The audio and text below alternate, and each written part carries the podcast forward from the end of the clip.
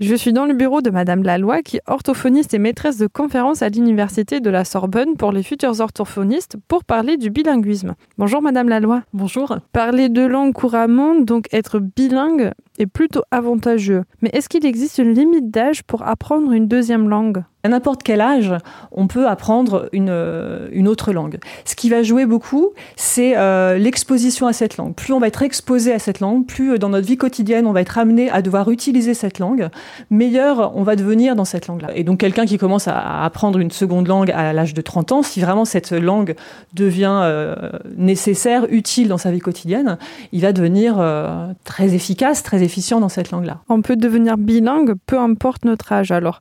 Mais il y a une différence dans l'apprentissage selon le moment où on commence à apprendre une langue. Oui, tout à fait.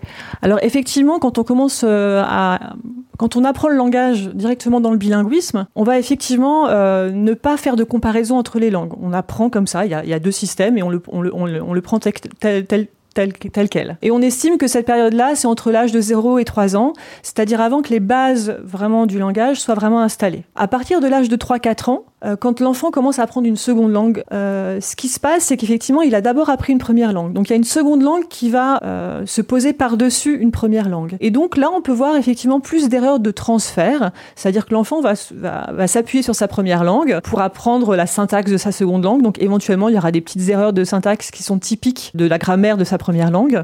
au niveau phonologique aussi, les sons, au début, l'enfant va, chercher les sons.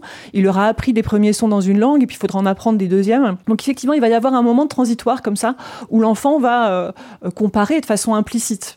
Plus grand, effectivement, ça va plus passer par de l'explicite, euh, surtout si effectivement on apprend la langue euh, en cours, où on a un prof qui va nous dire, bah, vous voyez, le système grammatical c'est comme ça, le système phonologique c'est comme ça, comparé à notre, à, notre langue, vous voyez bien les différences. Peut-être que ça va être beaucoup plus implicite si l'adulte va être immergé dans une autre langue et donc va devoir acquérir du vocabulaire comme ça sans se rendre compte vraiment qu'il est en train d'apprendre une liste de mots. Retrouvez l'interview avec Madame Laloy sur notre site erzen.fr et peut-être que ça vous motivera à améliorer ou à apprendre une deuxième langue.